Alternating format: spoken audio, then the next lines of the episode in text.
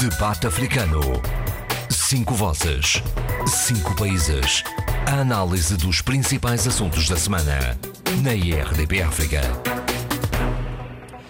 Bem-vindos ao debate africano desta semana. É a terceira semana consecutiva que fazemos por um sistema uh, não presencial, portanto, esperemos que hoje corra um pouco melhor do que nos últimos dias. Vamos afinando o sistema, somos nós e o estado de emergência, vamos afinando o sistema.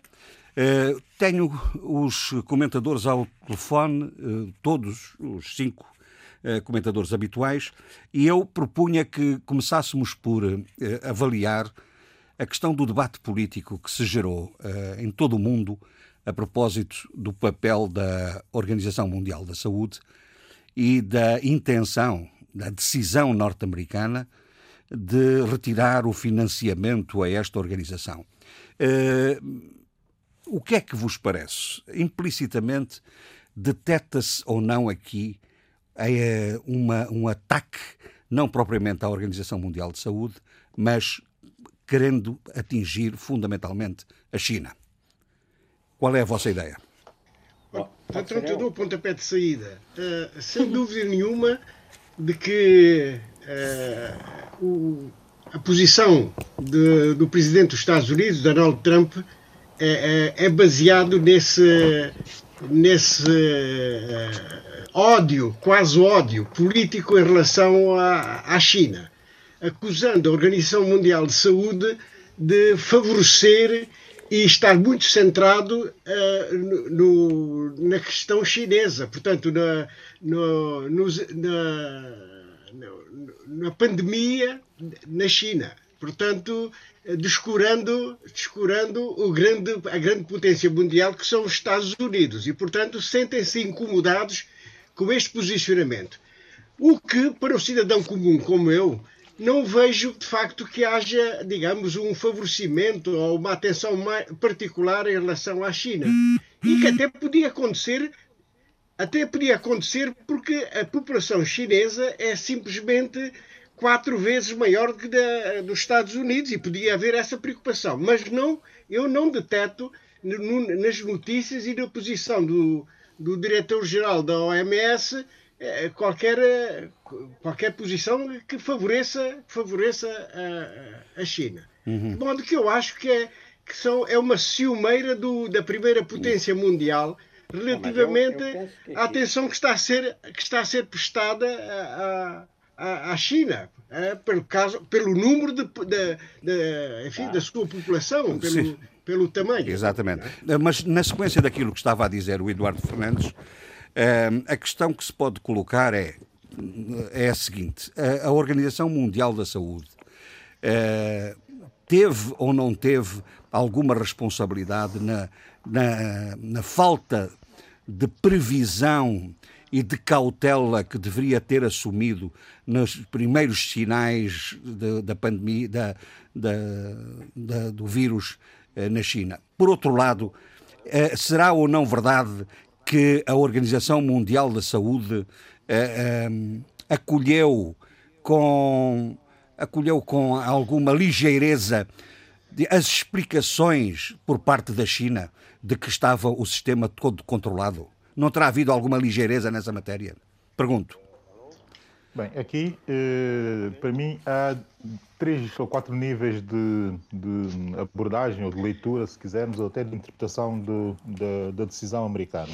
Que diga-se de passagem que já vinha ameaçando tomar essa decisão, mesmo relativamente ao OMS, de forma pública, eh, desde setembro do ano passado. Reiterou em janeiro, voltou a reiterar e a insistir em fevereiro e finalmente toma a, a decisão. Portanto, não deveria ser só, ou não deve ser só lido como uma reação ao momento atual, porque a, intenção, portanto, que é uma intenção de princípio, já vinha de antes.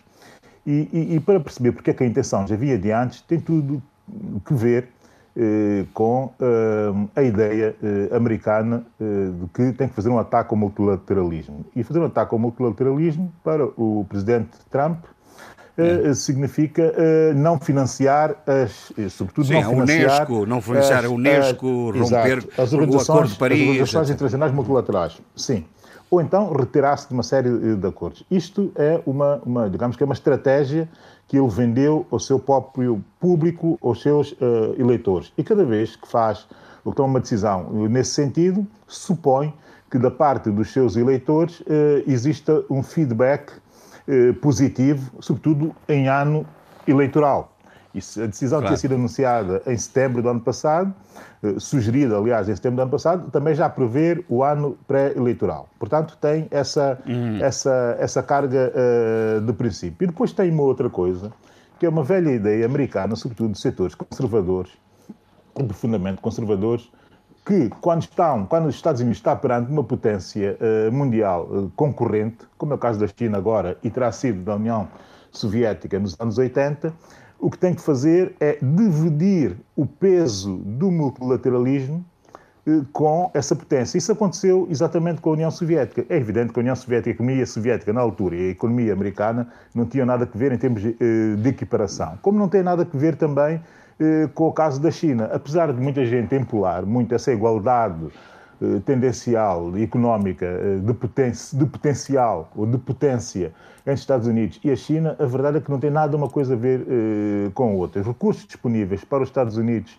para intervir na sua economia e até para distribuir em termos orçamentais, não Bom. tem nada a ver com aquilo que a China pode fazer uh, atualmente. Vamos, Vamos dizer o seguinte, Jorge, que é para, que é para, que é para enquadrar melhor ainda a decisão. Tem tudo que ver, em termos da OMS, em termos específicos da OMS, tem tudo que ver com o financiamento e a forma como se financia uh, a OMS. Como sabemos, eh, tem três níveis fundamentais de financiamento. Um, que é o estatutário, que todos os Estados-membros fazem. Dois, que são as doações institucionais, que também vêm de, de, de organizações, das, das próprias Nações Unidas como dos países membros, que financiam doando uh, uh, ao orçamento do OMS, depois existe uma terceira dimensão, que é a dimensão das doações privadas ou empresariais ou de fundações privadas. E a verdade, eh, é preciso dizer-se, eh, é preciso exigir dos outros países um esforço maior no financiamento, no financiamento do OMS. Porque os Estados bem. Unidos têm, uma, têm, um peso enorme em termos de custos no financiamento do OMS. Abílio, um vamos ouvir as outras pessoas. Não, deixa-me dizer isso, que é para as pessoas perceberem. Diga. Tem um peso institucional muito grande, porque quase que, eh, quase que financia 10 vezes mais, por exemplo, do que a China o orçamento da OMS. Muito bem. Isto ficou... entender assim, é 25% a 30% do orçamento de toda a organização. Muito bem. Portanto, quando os Estados Unidos diz ou ameaça que retira fundos, é demasiado dinheiro. E quem sofre não é propriamente a China, como Sim. sabemos. E Muito aí, bem. O papel, o, papel, o papel indecente do Presidente Trump, quem sofre não é a China. Quem vai sofrer, como é evidente, são países como São Tomé e Príncipe, como a Guiné-Bissau, Moçambique, Angola, etc., que eh, estão muito dependentes da ação muito positiva da OMS, Bom. não só em problemas emergenciais, mas também na, na, na própria, no próprio desenho dos eh, respectivos Serviços Nacionais de Saúde. Ficou por responder a questão que eu levantei. Esperemos que o Zé Luís e o Adolfo Zé, e a Sheila possam dar alguma ideia sobre a questão que eu levantei. Terá ou não havido alguma displicência da, por parte da OMS na abordagem da, do risco de, que ocorreu Uh, inicialmente ou não? Não, mas, mas não fala agora. Depois, desculpe. Quer dizer, depois, não, não vou falar agora, vou falar depois. Agora falar vamos depois. ouvir o Zé Luís, se, se eles estiverem em. Eu uh, devo dizer que, bom, a princípio, face uh, ao total desconhecimento deste novo vírus, dessa nova doença, houve, talvez, não digo displicência, mas uh, alguma hesitação da Organização Mundial de Saúde em declarar, uh, portanto, essa doença como uma pandemia, quer dizer, uma, uma coisa com repercussões globais a nível mundial. Pode, pode, pode ser que se tenha pensado que a coisa se confinaria à China mas foi por um período curto. Eu não creio, portanto, depois a OMS tomou as medidas que, que eram necessárias e creio que tem sido muito competente no que vai fazendo. O que, como disse Joe Biden, uh, candidato, putativo candidato democrata às presidenciais americanas, portanto, o presidente Trump está a agir como, como uma criança, quer dizer, Exato. a tentar imputar a outros, a tentar responsabilizar outros por erros próprios.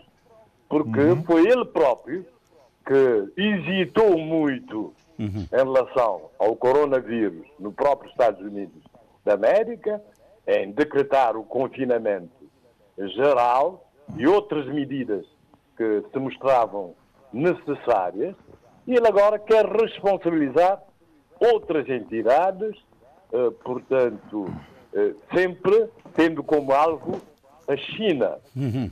Lembremos-nos que, eh, durante algum tempo, apelidou, denominou o vírus, inclusive, o vírus da China. Uhum. Né? Sim. Vírus da China para, para, para, para, para, para responsabilizar a China, digamos, pelo aparecimento do vírus, incluindo, uh, dizendo que o vírus teria sido feito, uh, fabricado num laboratório chinês. E, e, e, outras teorias de conspiração, como também a China diz que teriam sido os americanos a plantar o vírus nos, uh, portanto, na China. Muito bem. Portanto, eu creio que o, o presidente Trump, tal como Bolsonaro, mas em menor medida, porque ainda teve tempo de mudar de política, tal como Boris Johnson, na Grã-Bretanha, a princípio, portanto, quer responsabilizar outros pelos erros que, que cometeu, uhum. nitidamente. Aliás, é, é, é, interessante que ele queira uh, abrir já a economia neste momento contra decisões dos Estados federados e, e, e provavelmente contra a Constituição dos Estados Unidos da América. Portanto. Uhum. Muito bem.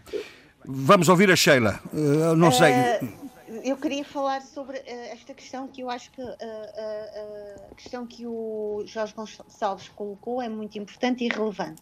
Em primeiro lugar, dizer que acho que as observações do Luís são muito certeiras, mas também dizer o seguinte, trazendo também as reflexões do Abílio. Uh, os Estados Unidos, mais uma vez, uh, são uma grande contradição em termos dos seus princípios, da democracia, do progresso, de serem uma grande nação e criam sempre o seu contraditório. Eles precisam sempre criar o seu contraditório. E esta atuação do Trump relativamente à Organização Mundial da Saúde e, a, e este cancelamento deste, deste, deste apoio demonstra novamente e obriga-nos a pensar Uh, de, de, uh, todos os princípios e esta alma de, de, uma grande democracia que os Estados Unidos têm vindo a celebrar e também a expandir pelo mundo. E a verdade é que isto também deve obrigar-nos moralmente a, pensar, a, olhar para os Estados Unidos, a olhar para este, para este momento e perceber que é preciso haver uma, uma, uma, uma mudança de paradigma e uma mudança de uma leitura sobre a atuação dos, dos estadistas. E eu concordo que, com um dos grandes cientistas quando, relativamente a esta situação, quando diz que este cancelamento é um crime contra a humanidade. E eu acho que é também por aí que devemos começar a pensar, não só e pegando um pouco naquilo que o Abilo disse, na questão do multilateralismo, não só uma espécie de combate e de ataque, porque os Estados Unidos têm, precisam sempre de um bode expiatório, precisam sempre de um inimigo. Foi um, durante a Guerra Fria a União Soviética, uh, uh, tivemos outros, outros inimigos também, e agora a China. Uh, mas a verdade é que, é, é que tocando no caroço da questão, é que os Estados Unidos não sabem lidar com as suas próprias, uh, uh, com a sua própria demagogia, no fundo, que é a demagogia, da demagogia, demagogia de ou democracia. Olha, uh, Jorge Gonçalves, é uma. É que é sabe que os exemplos que têm surgido como boa gestão deste problema da, da pandemia quase que sistematicamente nos remetem para uma coisa muito perigosa. É de que quem lida melhor com isto são os regimes musculados e de. Mas e não é de- e de verdade. a verdade é que não é verdade. é- A verdade é que não é verdade, Jorge Gonçalves. Quer-se criar essa mitologia, essa mistificação, mas não tem nada a ver com a realidade. eu Vamos, acho, olha, deixa-me só é dizer uma. uma. Eu, eu, por Não, deixa-me dizer, que Não, que é, não, é está, está a Sheila a falar, desculpe. Ok, vamos é acabar isso é Isso é uma mistificação. Desculpa, Sheila. É um, é nada, nada. É um perigo realmente, eh, e acho que este tempo eh, vai nos obrigar a, a- pensar com muita calma e muita cautela o que se está a passar. Eh, não, cai- não devemos cair nesta ideia, e o Abilo tem razão, de que se os Estados, se calhar é, é- é importante e é benéfico a existência de Estados musculados, porque é eles que vão dar resposta aos que estão a dar. Não é verdade. Não é verdade. E eu acho que neste momento estamos a lidar com muitas questões novas que, outra vez digo, obrigam-nos a mudar o nosso paradigma de pensamento e de análise. Muito bem. São vários os exemplos que estamos a, eh, só um bocadinho, Adolfo, são vários os exemplos de uma enorme estupidez, de uma enorme eh, infantilidade, que há pouco o Luís disse, e acima de tudo, de uma enorme, ga- uma grande insensibilidade em termos humanos e em termos do que, em termos presentes estamos a passar, em termos globais. E, portanto, atitudes como do Donald Trump, atitudes como do Bolsonaro em demitir num momento tão importante, crucial para a sua população, Ministro da Saúde, e, e vir dizer ter- eh, com- de- eh, uma, uma série de disparates, obriga-nos, mais uma vez, não só como cidadãos, mas também como humanidade, a pensar quem queremos colocar à frente dos países. E espero que, que no meio de toda esta confusão, de toda esta novidade que está a ser para nós todos os dias, a, a- a- toda a hora, que haja um momento de meditação, de reflexão, de pensar sobre estes, estes assuntos. Muito bem, vamos ouvir o Adolfo. Adolfo. Bom, eh, o, o- Jorge Gonçalves disse demagogia ou democracia. Bom, é, quer dizer, nós estamos a assistir a um caso de demagogia extraordinário, da, maior potência do mundo. Não é da maior potência do mundo.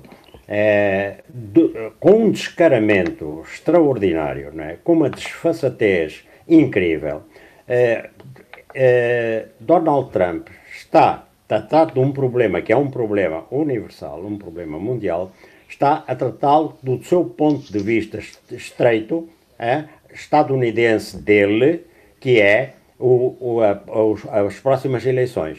Como ele fez as neiras, quer dizer, porque realmente eh, não tomou as medidas e para não ser posto em causa, ele está numa campanha difamatória, numa campanha contra tudo e contra todos para encontrar botes expiatórios. É contra os, seus, os governadores dos Estados, a Organização Mundial da Saúde, é, é- é, É China. acusações ou insinuações de que eh, a China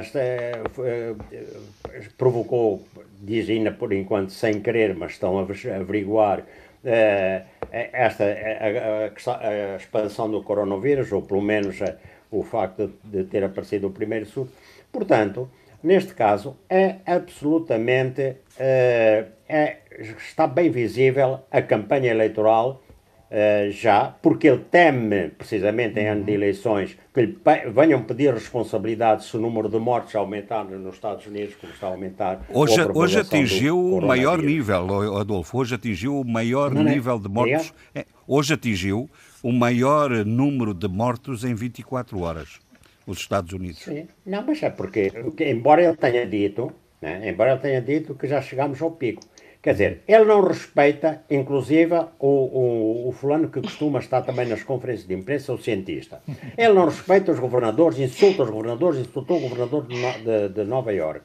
É, portanto, é, ele, como ele disse, eu sou o presidente dos Estados Unidos, eu é que mando. Pronto.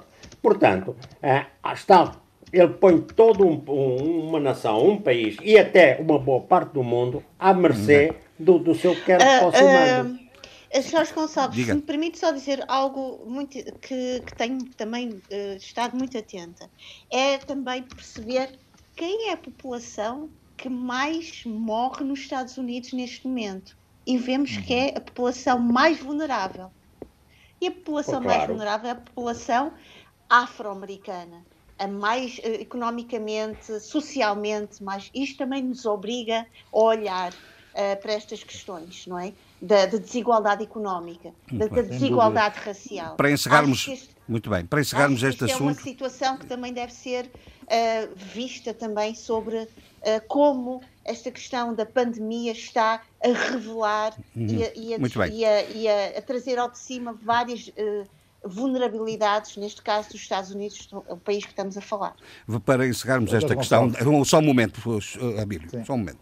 Para encerrarmos esta questão da OMS, e de, de toda a, o, e todo o debate político para encerrarmos este problema da, da OMS e todo o debate político à volta dele vamos uh, muito rapidamente o Abílio fazer uma nota de rodapé e o Eduardo também. Abílio a minha nota de rodapé é muito simples porque eu de facto não tinha concluído Uh, uh, Sim, mas, mas estava já. Não, relativamente ao desafio. Não, não, não. Relativamente ao desafio que o Jorge tinha feito de saber se a OMS é ou não responsável uh, pela expansão do Não foi isso que eu questionei. Não declarando. Não então, foi isso que eu questionei. Que é para, que é para, não. Se houve ou não alguma negligência na abordagem da, da, do problema potencial da, do vírus e se não for, houve uma ingenuidade, chamemos-lhe assim, na aceitação plena da disposição perentória da China a dizer eu, nós controlamos isto. Eh, se esta atitude não, não, não foi também um pouco prejudicial no processo? Não, isto é um momento, oh, Jorge Gonçalves, isto é um momento. Eu, quando olho para o trabalho da OMS, olho sempre aquilo que eles são capazes de produzir em termos de dados ou de informação para cada país, eh, para facilitar, do ponto de vista global, a tomada de decisão de cada eh, país. Efetivamente, no caso da, da, não informação atempada da China, da não reação e da confiança excessiva entre a informação que vinha da China, enfim, podemos, de certa forma, uh, enfim, apontar o dedo à OMS e dizer que aqui, enfim, houve, uma, houve uma, um, um atraso uma na capacidade de resposta hum. e decisão. Não é negligência, eu até diria um atraso para perceber qual de facto seria uh, a evolução uh, da doença. Sobretudo, e é preciso dizer isso com dados fundamentados, porque em fevereiro já havia agendado uma conferência, digamos que internacional, relativa para, para analisar a situação do próprio vírus, que foi algo excepcional dentro da OMS, que chamou 500 uh, especialistas para Zurique, uh, no sentido de se tentar perceber como haveria de ser, primeiro, a evolução e como é que haveria de ser o combate a, essa, a, essa, a esse vírus. Entanto, teve de tomar decisões. E, portanto, mais teve de declarar a pandemia eh, antes até desse encontro. Mas até declarar, coisa, oh, mas não reconhece Sim. que até declarar a pandemia hesitou muito? Sim, hesitou. Essa hesitação houve. Mas o que eu estou a dizer é que, havendo, por exemplo, eu estou a dar um exemplo concreto, um encontro para início de fevereiro em Genebra com 500 especialistas uh, em, em, em, em doenças semelhantes, eh, quer dizer, eh, do ponto de vista técnico, se calhar estava à espera de suporte claro. técnico mais forte, no sentido de decidir-se. A verdade é que o tempo não favoreceu eh, essa gestão, essa gestão da OMS. E pronto, e aqui pode-se apontar, de facto, um, um problema. Agora, há uma coisa que é preciso dizer: a OMS não é só a reação a pandemias. É que esse discurso, essa narrativa que o próprio presidente Trump quer fazer crer, não é verdade. Porque a OMS, nos últimos dois anos, produziu documentos que eu até próprio fui trazendo e relatórios que eu venho trazendo para o debate, eh, antecipar a hum. evidência de uma possibilidade de algo deste sem género dúvida, a, a vir a acontecer. Sem dúvida. Vamos ouvir o Eduardo. o Programa Geral de Trabalho da OMS, é ler os documentos da OMS. Sim, sim, Tudo sim, está antecipado. E mais, e a produção de relatórios sobre a segurança, o regulamento da segurança internacional, em todos os países do mundo, com a assessoria da própria OMS, chamando a atenção para, eh, para digamos que o SWOT eh, dos países relativamente aos sistemas nacionais de saúde para Muito um bem. impacto possível de uma doença deste género. Eduardo. A OMS fez aquilo que tinha que fazer do ponto de vista estrutural. Se do ponto de vista factual falhou, enfim, como qualquer, como qualquer um de nós falha. Agora, não é o Presidente Trump que vem dizer ao OMS Sim. que falhou. Quer dizer, o homem tem falhado excessiva e constante e sistematicamente. Muito bem. E falhado e está a reagir pensando só nas suas eleições e mais nada. Quer dizer, que é uma Eduardo. coisa vergonhosa. Não? É? Quer acrescentar alguma Vamos coisa? Vamos a números, não é? Hum. Não, tenho, tenho. Vamos a números. O total mundial confirmado da doença do Covid-19 é de 2.159.450 no dia de hoje. Infectados. Os Estados Unidos têm 676.000 e 700. Ou, ou, se isto significa que um terço do, das, da, dos infectados estão nos Estados Unidos. Um terço, 32%. Praticamente um terço da, da, da, do total de, dos infectados por Covid-19. Portanto, isto é extremamente grave. E o que é que estes números revelam? É que o Sistema Nacional de Saúde que os Estados Unidos não têm, ou têm muito fraco, né, não está a dar resposta adequada, não é? Como acontece na, na Europa. E, portanto, nós estamos a assistir a uma taxa de recuperação uh, dos Estados Unidos do, do, da doença muito mais baixa, por exemplo, do que em Espanha. Em Espanha, de 185.309 confirmados, houve recuperação de 74.797, enquanto nos Estados Unidos, perante 676.700, temos 56.127 recuperados. Há alguma coisa que falha nos Estados Unidos hum. em termos de saúde pública. E é preciso dizê-lo, mesmo sendo a maior, maior economia do mundo, o país mais avançado, mas que no domínio da saúde está a falhar. É isto que eu tenho Muito que bem. dizer. É? Parece-me que a síntese geral das vossas intervenções é esta. O Presidente Trump está a sacrificar uma, uma, uma instituição e o financiamento de uma instituição em função dos seus interesses uh, eleitorais, uh, porque uh, em novembro há eleições nos Estados Unidos. Parece ser a síntese é. fundamental, não é? Bom, meus senhores. Não, e, e oh, Jorge, isso, isso, é verdade, isso é verdade. E há outra questão que, que a Sheila aflorou, mas que não se desenvolveu aqui.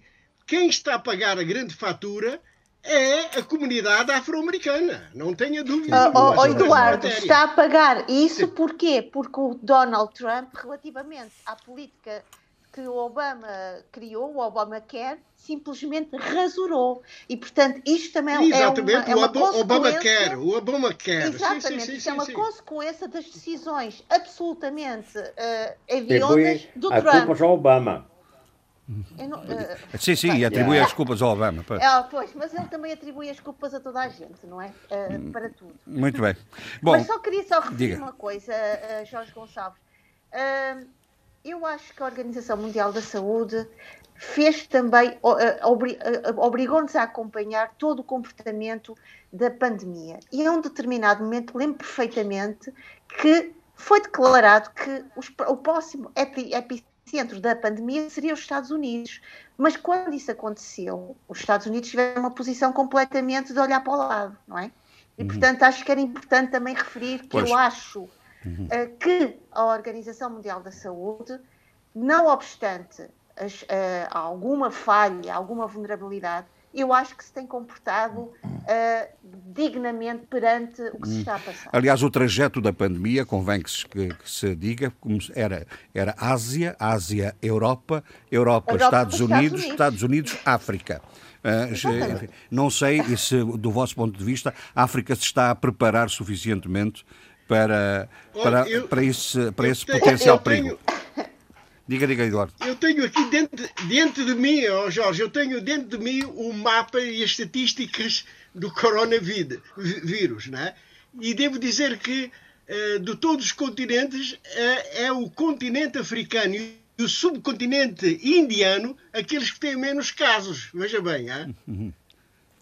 Deixa-me dizer o seguinte, é, é, é algo que, que, é, que, é, apesar da debilidade que todos nós conhecemos e reconhecemos, que, de, de, do sistema de saúde em África. Uhum. Portanto, parece-me que há qualquer efeito ou as estatísticas também não estão a funcionar. É? Diz Isso que é, é o efeito outra, do tropicalismo, não? Do tropicalismo. É, pode ser, não, pode ser. Olha, uh, bom, as projeções que existem relativamente ao impacto maior em África uh, estão a, a, a antecipar que o impacto maior poderá coincidir, eh, coincidir ou seja, remeter-nos para o mês de setembro, outubro e até novembro uh, deste ano, ou seja, muito mais tarde do que aquilo que está uhum. acontecendo em outros países. É evidente que temos que levar essas, essas, toda essa informação, que é imensa, mas há relatórios, enfim, uma série de relatórios eh, científicos a suportar essa ideia e, e se calhar em próximos programas com mais, com, com mais detalhes, sim, senhor. lá chegar. Dizer o seguinte só, José o que eu não tenho gostado, o que eu não tenho gostado muito é do discurso das elites africanas. Está-me a remeter muito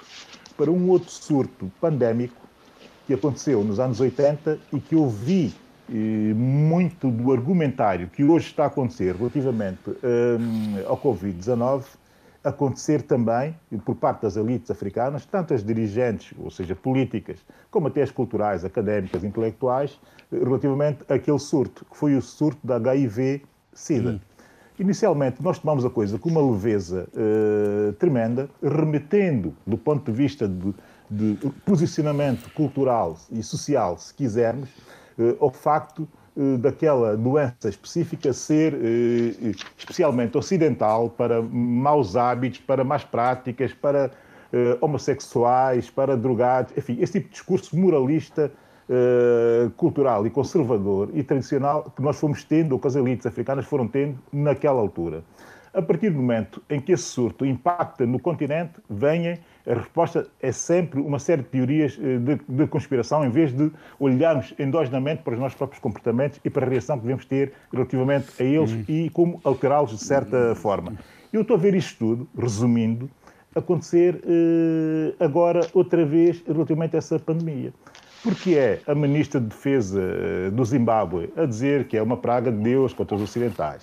Porque é o vice-presidente do Burundi a dizer que isto, os africanos são muito mais resistentes a, este tipo de situações. Porque é uma série de, de, de, intelectuais a dizerem que há uma conspiração do Bill Gates e, e, e, dos ocidentais para, eh, enfim, introduzir uma vacina, teste de vacina em África e, se calhar, há aqui uma conspiração qualquer. Bem, chegou a altura de sermos sérios e deixamos dessas dessas dessas, dessas crendices. Muito bem. De, não, não, dessas, crendices. Dessas, infantis. Vale a pena falar do impacto. E ligeiras, e ligeiras, porque ou nos pomos sérios e antecipamos e evitamos que aconteça o pior, porque nós estamos a trabalhar no sentido de evitar que aconteça o pior, em vez de estarmos com enfabulações, eh, quando nós já tivemos a experiência da HIV-Sida, já, já ouvimos, já ouvimos isso. Muito, mas muito é, mal. Muito pode dar uma palavra. Dou sim, senhora. Para, para consciencializar se os, relativamente Quando o Abílio se calar, eu dou a palavra ao uh, Eduardo não, e ao Adolfo.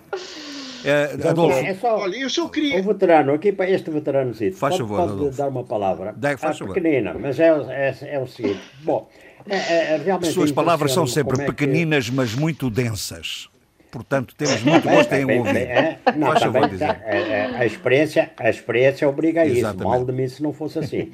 Chamado certeiro, é, na música. Ah, Bom, ah. é, procuro sempre, procuro sempre. Às vezes falho. Força, camarada. Mas pronto. Vamos lá. É, vai lá, camarada Bielio. Bom, a questão é, quer dizer, esta questão em África, de, a mim impressiona-me de facto é, a propagação ser é, pequena, eh, dados os hábitos sociais que há em Angola, dada eh, em África, dada a fragilidade de, de, da maior parte dos sistemas de saúde, eh, portanto, esta teoria de que haja imunidades nas populações, so, sobretudo subsaarianas, uhum. eu começo a, a, a perfilhar, essa, uhum. essa teoria. Porque, de facto, este coronavírus, por exemplo, tem semelhanças com HIV, com não sei o quê, por aí fora. E há toda, e, e, já se falou também na malária, já se falou na cloroquina e tudo isso. Ora, as populações africanas têm vindo a sofrer ao longo de, de, de várias eh, décadas eh, grandes epidemias ou vivem numa situação crónica de, de, paludismo e por aí fora, além de que o HIV se, se, se expandiu e por aí fora. Portanto, há dois aspectos. Possivelmente, porque isso foi falado, o vírus não está bem com o calor, felizmente, desta vez estamos, hum. uh, é bom para, para a África.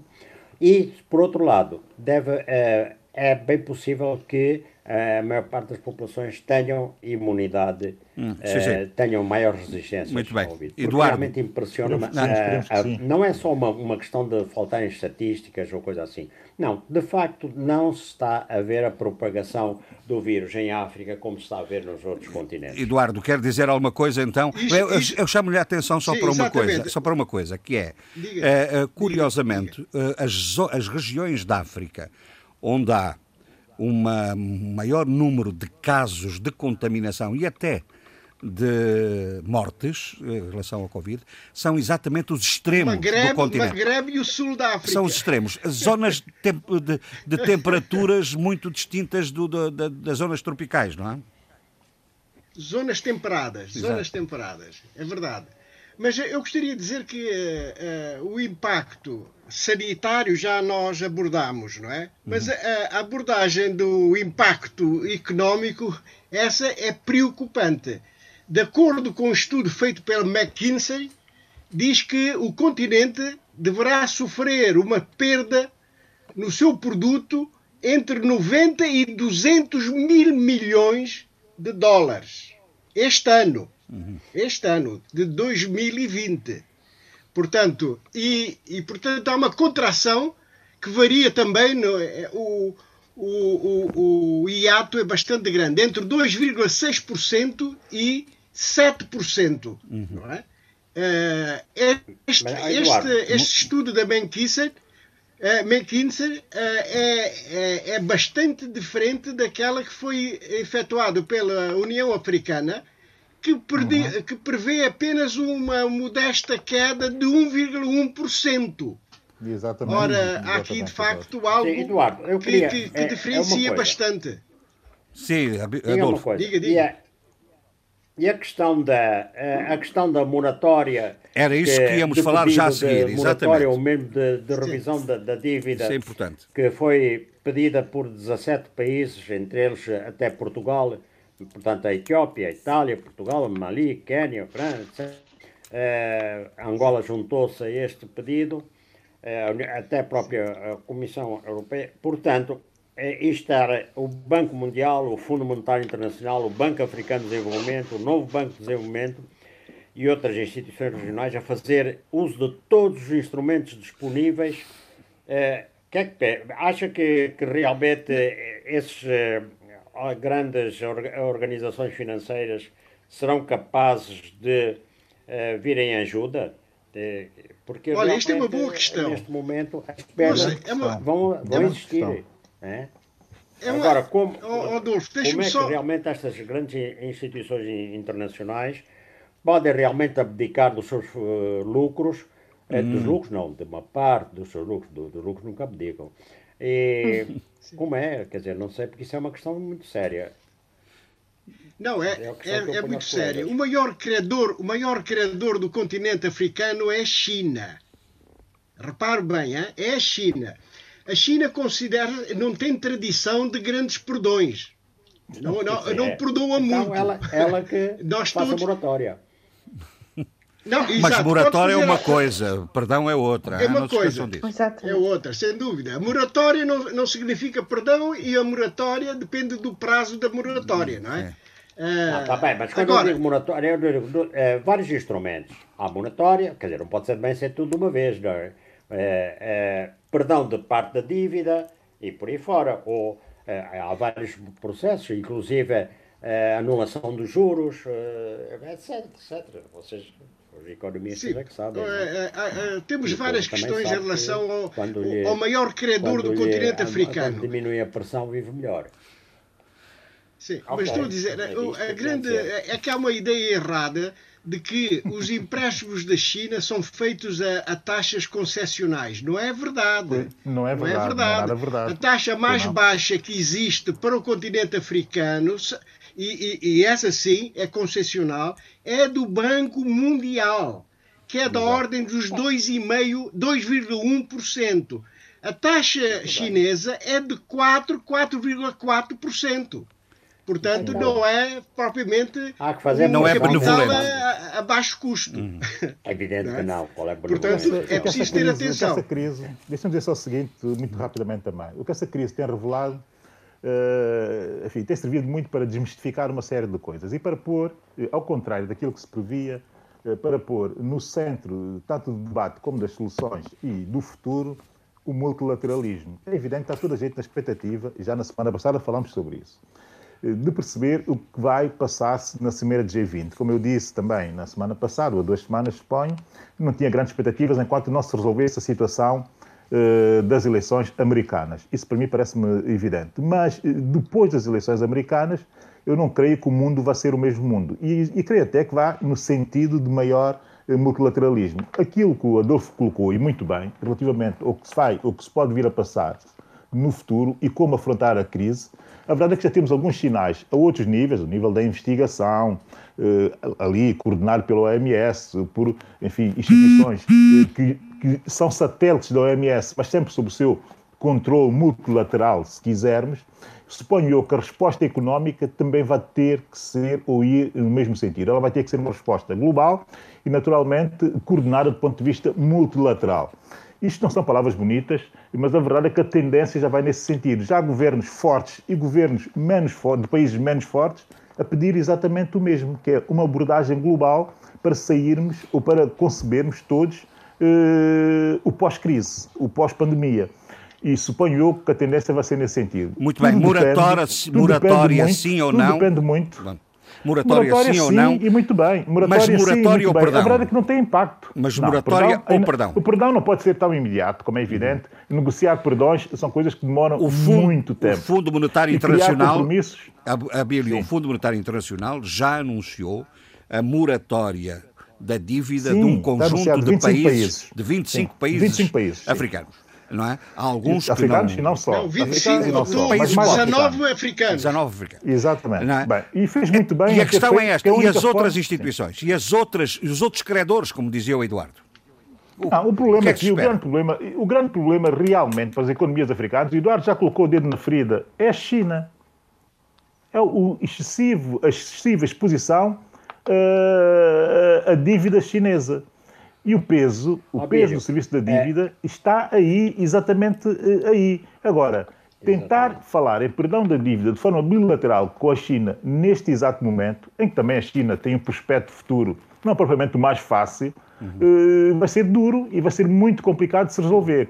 Que, que, que, que, o FMI, que o FMI faça aquilo que tem que fazer, porque está obrigado a isso, por ser uma multilateral, parece-me uh, bastante bem. É um sinal que dá aos outros aos outros credores. E a verdade é que, até o momento, não se ouviu um único pio da China relativamente à situação. E não vai haver esse pio a China não enquanto não chegar ao G20. De perdoar dívida. Ah, Abelho, eu, é, é, essa questão que você levantou de, de, do multilateralismo é realmente importantíssima, de maneira a descentrar, digamos, o debate ou a concorrência entre os dois, entre a China e os Estados Unidos. Mas eu estou convencido que tanto a China como os Estados Unidos não querem nada a multilateralidade. Não querem. E isso vai ser um obstáculo. Isso é novo. Querem é, é, tal ou tal área do, do, do, do, do mundo eh, sob a sua influência. Daí, por exemplo, a disputa que os dois fazem em relação à, à União Europeia, porque a União Europeia já pouca voz tem no mundo, e e, e pronto, uh, o, o, resto, uh, cada um procura adquirir mais força para melhor hum. polarizar uh, a, a, relação de forças no mundo. Bom, não sei se o Zé Luís. É, Eu queria só dizer uma coisa. Deixa só ver Jorge... se o Zé Luís está, ah, ainda está ao telefone. Zé Luís, quer dizer alguma coisa sobre esta matéria, não? Eu quero dizer sim, porque devem ter notado na lista dos países uh, uh, do, do FMI não está incluído Cabo Verde. Sim. E o Ministro das Finanças disse a Primeiro-Ministro veio explicar que não foi nenhuma negligência por parte de Cabo Verde, mas simplesmente porque Cabo Verde não tem nenhuma dívida em relação ao FMI. FMI. Portanto, é assistido pelo FMI em vários aspectos da reestruturação da sua economia. É a chamada assistência etc, técnica. Mas não tem nenhuma dívida. Uhum mas uh, o governo de Cabo Verde tem trabalhado com outras instituições, inclusive tem sido muito cauteloso, ouviram provavelmente as declarações do ministro dos Estrangeiros de Cabo Verde, em relação à alegada discriminação de africanos na China, exatamente por causa eh, da dívida em relação à China. Exatamente, tem sido cauteloso e muito diplomático em relação a isso. Pois é. Para isso é que eu queria dizer. Mas há, há, outra coisa também que eu queria dizer, que sobre uh, que queria dizer antes, mas não, não tive oportunidade, que é em relação a medidas de, de, de restrição de viagens, etc. Lembram-se que uma das medidas, o Presidente Trump agiu muito mal em, toda, em todo esse cenário, mas uma das medidas que ele tomou tinha sido restrições de viagens em relação à China uhum. e em relação à União Europeia. Exato. Na altura, com algumas a União exceções, Europeia reclamou uhum. que não devia ser. Afinal, vê-se que não é só uh, uh, a Organização Mundial da Saúde que teve alguma indecisão inicial, mas também Exato. várias organizações internacionais, não é? Sim. Exato. Nesse caso, a União Europeia, que reclamou contra as restrições de viagem por parte dos Estados Unidos da América. Uhum. Bem visto. Muito bem, muito bem. A Sheila queria dizer qualquer coisa há bocado, não é? Uh, só para dizer o seguinte: eu estava a ouvir o Abílio e o Adolfo, acho que são. O multilateralismo é realmente uma, um tema extenso e historicamente denso. O que eu acho é que este momento e toda esta, esta, esta situação desta pandemia global vai nos obrigar e tem que nos obrigar a pensar de outras maneiras e acho que ouvindo o Abílio e o Adolfo dá a sensação que nada vai mudar. Eu acho que vai Não, mudar. não, antes pelo eu contrário, acho, antes pelo contrário, acho, Sheila, desculpa. Mas, oh, oh, Bill, antes pelo contrário. Mas eu acho que a forma como vocês falam dá a sensação que ah, vai haver aqui uma espécie de prisão dentro do, do, da hegemonia de cada Estado, de cada país. Não, isso foi o que o Adolfo disse, não foi propriamente o que eu disse, são coisas que, diferentes. Uh, uh, vai nos obrigar. Bem isso, mas não interessa. Mas de qualquer maneira tem razão, Sheila. Eu acho que poucas coisas vão mudar. Eu, eu Deixa-me só dizer isto. Uh, e eu estou a falar não só a nível dos Estados, e na outra semana uh, disse algo que me pareceu importante. Acho que não é só uma visão macroeconómica e macrooficial que importa, mas também olhar as componentes do nosso dia a dia estão a ser alteradas. As gerações estão a ter outros desafios. A minha geração está a ter um uhum. desafio, a geração do meu filho está a ter um desafio. Isto vai nos obrigar a refletir, a reorganizar uma série de coisas e a posicionarmos culturalmente, socialmente, até geopoliticamente, sobre uma série de situações. E eu acho que nós vamos uh, ter aqui algumas mudanças e acho que o passado vai uh, desafiado. Muito e bem. quando eu ouço o Abílio uh, e o Adolfo uh, fico realmente, uh, não é incomodada, mas fico com um ponto de interrogação sobre se, os próximos, se a nossa próxima história contemporânea vai ser escrita da mesma maneira e com grandes sabores. Sheila, deixa-me dizer-te o seguinte: eu não tenho a mesma posição com a Adolfo relativamente ao como o futuro irá uh, acontecer. O que eu disse, o que eu disse e que me levanta dúvidas é algo muito circunstancial, que é tudo está dependente das eleições nos Estados Unidos da América. Isso é preciso perceber que eu, eu não, não penso exatamente aquilo que o Adolfo Pronto. pensa. Eu penso que o futuro será literalmente diferente. E até, e até, e até devia um, um mundo um pouco melhor do que aquilo que nós tínhamos antes. Né? Muito bem. Eu sou um otimista. A propósito desta questão do, do, do, da pandemia, eh, há aqui dois, dois casos que eu gostaria de vos, de vos interpelar, ao Zé Luís, nomeadamente, e ao Abílio. Eh, no caso do Zé Luís Ofer Almada, é a situação na Boa Vista, eh, em que eh, o governo eh, assumiu responsabilidades no facto de não ter tomado as melhores, as melhores opções relativamente ao controle da difusão do vírus. E, e no caso de, de, de, de, São Tomé e Príncipe, uma declaração política importante do Primeiro-Ministro que diz que isto veio alterar uh, o, o quadro de prioridades que o governo de São Tomé tinha. Zé Luís, quer dizer alguma coisa sobre isto? Não. Eu uh, retomo as palavras do Sr. Primeiro-Ministro Ulisses Correia e Silva, dizendo que o que aconteceu na Boa Vista é tudo que não devia ter acontecido. Como sabe, até agora o governo tem sido elogiado uh, pelas medidas que tomou, pela gestão dessa crise sanitária. Mas uh, o, o, que aconteceu na Boa Vista receio pôr a nu uh, determinadas deficiências que já tinham sido detectadas, em alguns casos, designadamente com a paciente chinesa, vou dizer isso, em que houve, portanto, uma negligência grave, em que ela foi a um hospital público, não foi devidamente atendida, depois ao hospital privado e teve que se confinar uma série de pessoas, depois de muito tempo, depois de duas semanas, se confinar uma série de pessoas que estiveram em contato com ela. Agora, isso veio pôr a nu uh, uh, certas deficiências e certas insuficiências de interpretação do que está em vigor. Uhum. Eu creio que as pessoas não entenderam bem o que é o estado de emergência. Digamos que algumas medidas restritivas tinham sido tomadas pelo governo, eh, nomeadamente em relação à circulação das pessoas, por exemplo, eh, o isolamento da ilha da Boa Vista, quando apareceu o primeiro caso de morte de um turista uh, alemão, um caso importado, eu duvido muito da constitucionalidade dessas medidas, mas aceito que a sua pertinência, dado a situação, mas, uh, uh, portanto, em estado de emergência, as autoridades são obrigadas a tomar certas medidas e a impor a autoridade. E foi o que não aconteceu na Boa Vista.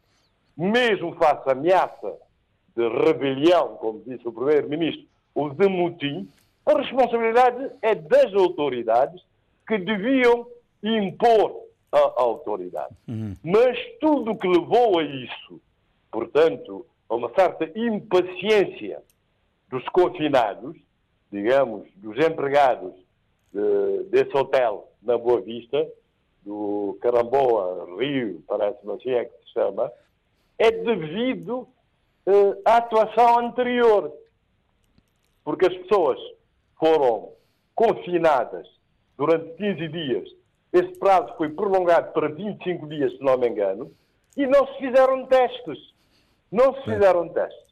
Depois cometeu-se o erro gravíssimo de se libertar, digamos assim, essas pessoas que foram para as suas respectivas uh, residências e para o contacto com as respectivas famílias e amigos em ambiente de festa e alegria, sem que os testes tivessem sido, sem que se soubesse o resultado dos testes. E quando se soube, foi um escândalo, porque quando havia somente 11, 11 casos, ou 10 casos, e um morto, passou a haver 55 casos. Portanto, 55, 45 testes positivos em pessoas que já estavam em contacto, digamos, com muita gente. Uhum. E assim, Cabo Verde tem agora o ranking de, dos PANOP, dos países africanos de língua portuguesa, Ultrapassou o maior número pois. Eh, de casos. Uhum. É óbvio que tem que se atacar Muito responsabilidades uhum. uh, sobre isso, uh, nomeadamente a membros de governo, a membros do governo. É, é óbvio que depois se tomaram medidas uh, para, para atalhar a esse erro gravíssimo, como o Primeiro-Ministro visitou a ilha de Boa Vista, deixou lá o Ministro da Administração interna com poderes delegados para controlar a situação, pronto, muito bem, e creio, espero que a situação seja de facto controlada, mas pronto, houve um erro Muito bem. gravíssimo nesse sentido. Zé Luís, isto, Mas é isso, isto significa... de emergência. Não basta e confinar, é não é? Também, mesmo em Portugal, não entendo como é que alguns partidos defendem restrição de direitos, acham que é, que, é, que é bom que haja restrições de direitos, designadamente que haja confinamento uh, das populações nas suas residências, mas fora do estado de emergência. Isto não é possível. Do ponto de vista constitucional, sim. jurídico, constitucional, não é possível.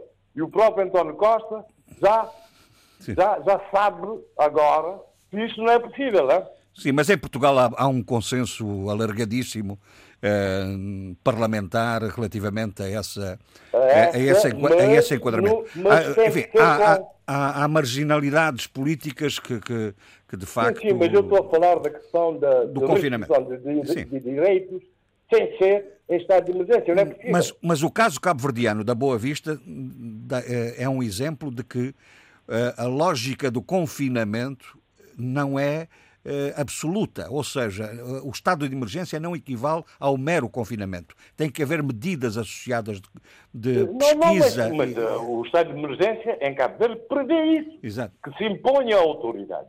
Acontece é que nesse confinamento no hotel nem sequer houve realmente confinamento. Durante todo este tempo as pessoas estiveram Circularam em contacto, eh, em contacto permanente, fizeram refeições conjuntas, não houve respeito do distanciamento físico propugnado eh, nas medidas anteriores e nas medidas contidas no, no, estado de emergência. Portanto, houve uma série de erros. Sim, muito está, bem. Está muito bem, vamos, vamos, vamos ouvir o. Ser corrigidos agora, não é? Sim, senhor. Uh, atenção aos nossos tempos. Uh, eu gostava de ouvir o, também o, o, o Abílio a propósito da questão das prioridades, da alteração das prioridades em, em São Tomé e Príncipe. Isto é, é evidente, não é? Uh, isso é uh, uma evidência uh, que as circunstâncias impõem. impõem. Eu, mais do, que, mais do que alterar as prioridades, eu acho que o governo tem que alterar o comportamento, tem que alterar uma série de comportamentos. E tem, sobretudo, que elevar o nível e acentuar mais a tónica na, nas competências e nas capacidades para criar soluções eh, que confortem a população e, sobretudo, também para aumentar os níveis de liderança eh, de forma a que, as, eh, que a execução das medidas, que algumas delas, ou grande parte delas, são quase que genéricas do nível global, mas que depende muito da capacidade de execução de cada Estado, torná-las eficazes no seu contexto específico. No caso de São Tomé e Príncipe, eu quero dar aqui, para se perceber o que eu estou a dizer e se elevar o nível e de perceber que a governação de facto, são grandes decisões, são grandes prioridades, mas eh, vê-se a qualidade de uma governação, sobretudo nos detalhes e na abordagem de coisas que podem ser feitas e que deixam de ser feitas exatamente porque não há competências, nem sequer há capacidade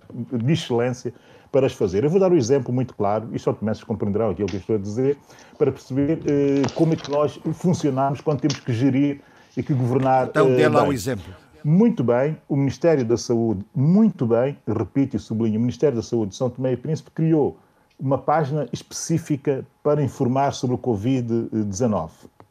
É o covid19.min-saúde.pt, está instalado, enfim, no, no, no, no, no, site do Ministério da Saúde uh, de Portugal. Mas está lá toda a informação necessária uh, para uh, a população em geral e para saber o que é que o Governo está a fazer ao nível do combate a essa doença, a Covid-19. Entretanto, acontece, e eu vou dar exemplo de três iniciativas cidadãs, ou seja, da cidadania, mas também institucionais, que não encontram, eh, digamos que, alojamento naquela página. Ou seja, eu, eu, eu sugiro desde já que nessa página se abra eh, um tópico específico para as, eh, as, as iniciativas da cidadania que pretendem ajudar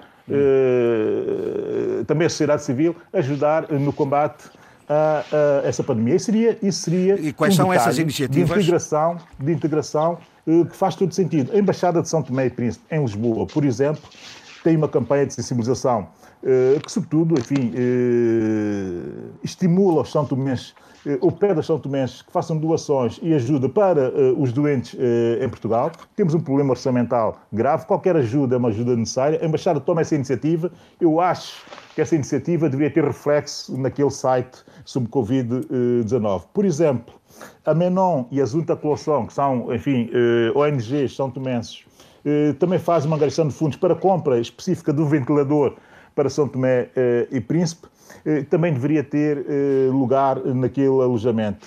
Um, o projeto Sapelim, que é fundamentalmente de apoio uh, às pessoas idosas mais vulneráveis, também deveria ter uma exposição um link naquele, naquele, naquela página. Ou seja, são esses detalhes que definem a excelência da governação, tanto nestes momentos como nos outros. Uh, e eu, como é evidente, sugiro aqui que o Governo aborde essas, essas, essas iniciativas e que faça-as confluir para aquele que deveria ser um espaço de confluência e de eh, resposta eh, ao combate a essa doença. Sim, senhor. Entretanto, entretanto há uma palavra de dizer ordem... duas coisas muito ah, rapidamente. Não, não, desculpe. Entretanto, há uma, uma questão, há uma, há uma palavra de ordem fundamental do Governo de São Tomé, que é uh, produzir Sim. alimentos. E isso é, é uma orientação política fundamental nestes tempos, não é? Sim, mas isto...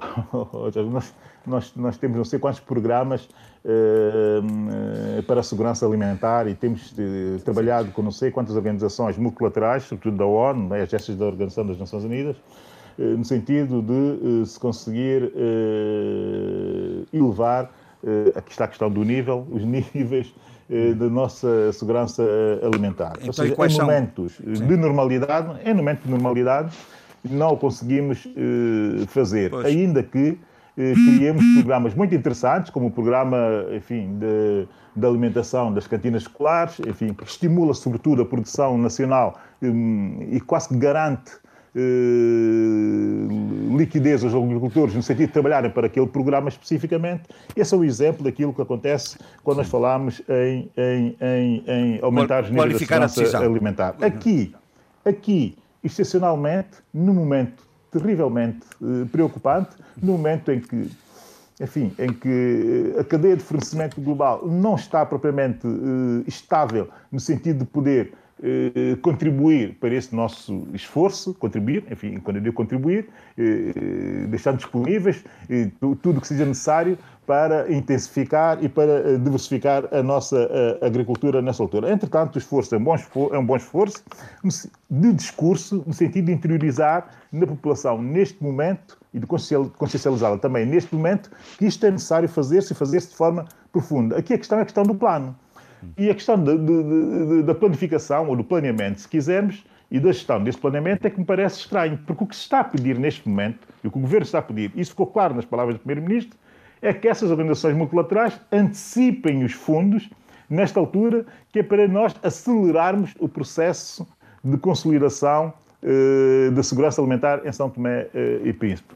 Quer dizer, eh, isto parece-me uma gestão um pouco atabalhoada da situação. Muito bem, muito bem. E não é necessariamente assim que se fazem esse tipo de Bom, gestões. Para... Como não é, deixe-me só dar o um exemplo, José Gonçalves, e termino já rapidamente. Agradeço. Como a iniciativa do Ministério da Juventude e também do PNUD em São Tomé e Príncipe, uma boa iniciativa, um concurso de inovação, e, enfim, com um fundo de, de investimento à mistura, que é uma doação do PNUD de São Tomé, e Príncipe, uh, que é para, para, para estimular empreendedores nacionais uh, com projetos de resposta à pandemia Covid-19. é verdade, os objetivos, os objetivos são muito bons, são louváveis. o que se pede é que já me parece questionável, aqui está a questão do momento e da gestão dos timings e da gestão das expectativas. Uh, pede-se a empresas que apresentem produtos ou, ou, produção de produtos e de serviços, como, por exemplo, vou dar exemplos que é para se perceber a disparidade da situação, desde a produção de sabão de boa qualidade a preço competitivo, a produção de álcool sanitário de pelo menos 70% neste momento, a produção de gel hidroalcoólico, quer dizer, a produção de lexívia e spray desinfetante para grandes superfícies, e tu, isso tudo para estimular a produção desses exemplos que eu dei em São Tomé e Príncipe nesta altura, uhum. quando a cadeia de fornecimento global está completamente instável e cortada. Isso uhum. parece-me um pouco absurdo. Entretanto, já tem, já tem valor o facto de se tentar estimular serviços de distribuição e entrega de bens ao domicílio, soluções digitais para o comércio online, soluções de monitorização do Covid no país, etc. Isso sim parece muito mais factível.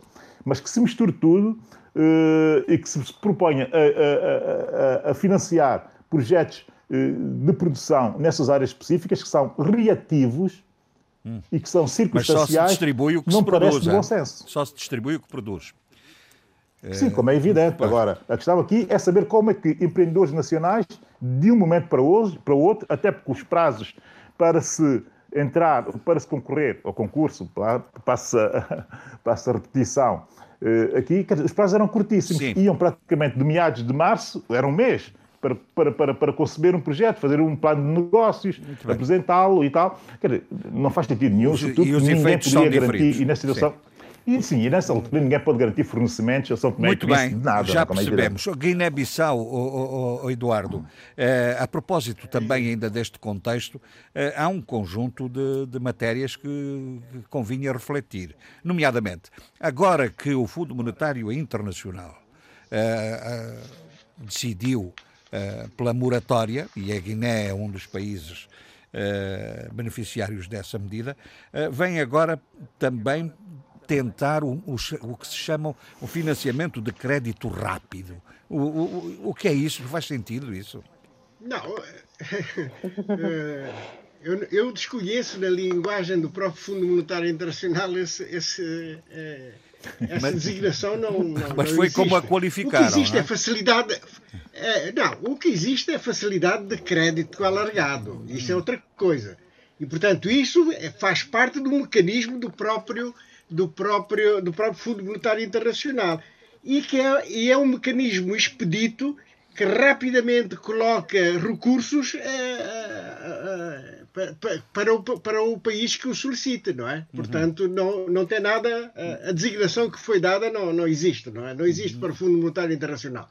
Existe facilidade de, de crédito alargado que é uma que, é, que, que, que, tem um montante, tem um limite, mas e que, e que depende muito também da, da, da, da, do facto de o país estar é, é, em é, ter pago todas as suas cotas, tem que uhum. estar uhum. totalmente legal perante o Fundo Monetário Internacional. E uhum. espero que, que, o meu país esteja uhum. e que não se tenha atrasado no pagamento, não é? Já vamos e, falar portanto, aí coisas. sim, aí sim tem. É.